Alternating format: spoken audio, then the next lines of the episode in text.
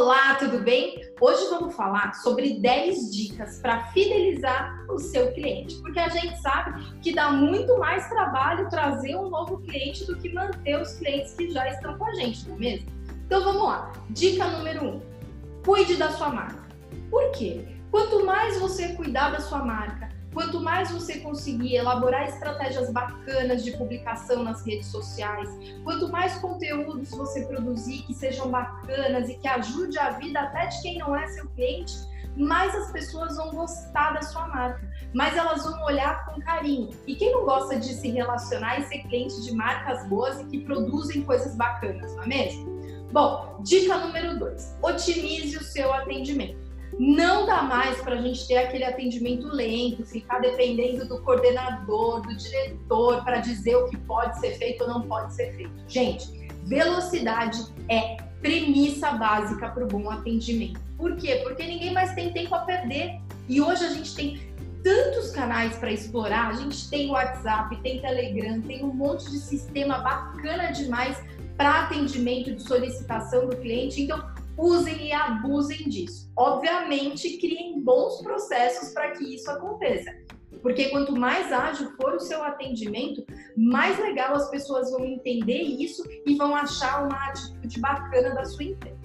Dica número 3: mantenha a comunicação constante ainda é prática comum das empresas, depois que o cliente entra, é, faz contato uma vez por mês e olha lá. Então, assim, ó, gente, a partir do momento que o cliente ele entrou para a empresa, ele veio fazer parte, faça parte da vida dele. Faça comunicação constante crie um fluxo de nutrição, enviando materiais para esse cliente para mostrar o quanto você está presente e o quanto você está disponível para atender é, o que ele precisa, como para prestar o melhor serviço que você puder. Isso é muito importante na conquista dos nossos clientes, tá? Dica número 4. Tenha uma ferramenta de CRM tem uma ferramenta de gestão de contato com o cliente. Porque muitas vezes só o fluxo de e-mails com materiais bacanas não funciona. Mas de vez em quando o seu vendedor dá uma ligadinha para aquele cliente, vê o que está acontecendo, como as coisas estão funcionando, coloque todas as informações desse cliente da maneira mais completa possível no seu CRM porque quando alguém for fazer uma ligação, ou até mesmo quando você for é, é, dividir o material, segmentar o material, você tem bastante informação para ser cada vez mais específico e mais centrado naquilo que ele precisa. Quanto mais você conhece o seu cliente, mais você mostra isso para ele, mais fiel ele é, porque ele vê a importância que você dá pra, por ele estar fazendo parte da sua empresa. Depois, surpreenda o seu cliente. Como assim, Lara? As pessoas elas querem receber mais do que elas compraram. Ponto.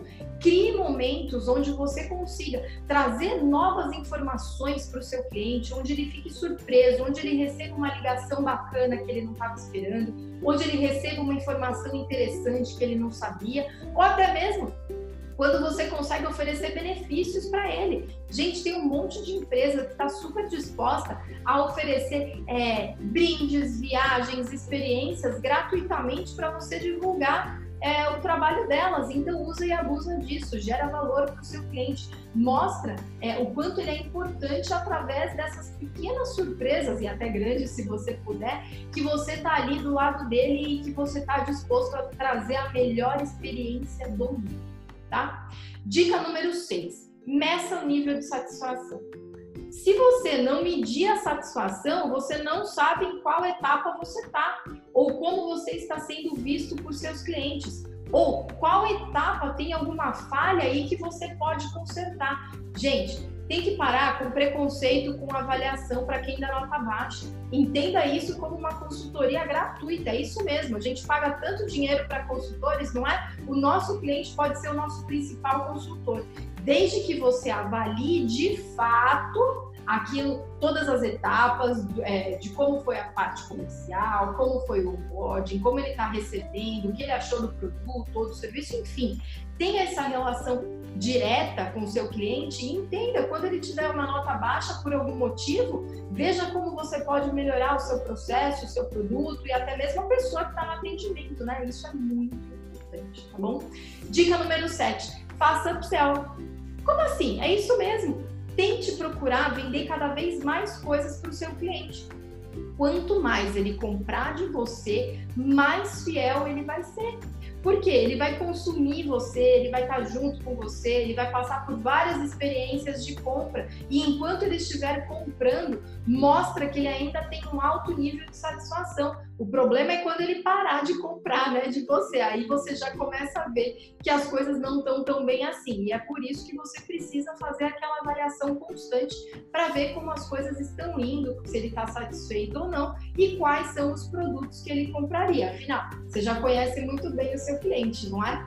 Bom, dica número 8. Não esqueça datas especiais. Gente, Natal, aniversário, Ano Novo, Dia das Mães, Dia dos Pais, essas datas elas não podem ser esquecidas. Mas as pessoas já ficam esperando, né, que você faça algumas coisas nessas datas. Procure encontrar datas especiais para o cliente. Tem um, um caso onde uma academia sabia que uma das mães, é, o filho tinha passado na faculdade e aí, depois de um ano, a academia mandou para a mãe falando sobre o curso que o filho estava fazendo, um e-mail super bonitinho, dando os parabéns, porque mantinha relacionamento com a mãe e sabia o quanto era importante que é, o filho ter passado na faculdade. E criou um vínculo tão forte que essa mãe virou a principal defensora da academia. Então, é muito legal você também criar novos momentos de contato com o seu cliente, tá? Depois, depoimentos. A gente não tem ideia, muitas vezes, do valor que um depoimento tem para uma empresa. Você ouvir de outras pessoas que a empresa foi bem, que a empresa resolveu um problema, que a empresa é proativa, que a empresa é bacana, é muito melhor do que você mesmo ficar falando da sua própria empresa. E é por isso que é, todo momento que você tiver o contato com o cliente, crie, crie esses momentos para que ele traga depoimentos de como foi a experiência dele, depoimentos verdadeiros, tá? Isso é muito importante, porque as pessoas sabem quando tem aquele depoimento obrigado, não é? E não é isso que a gente quer para nossa empresa.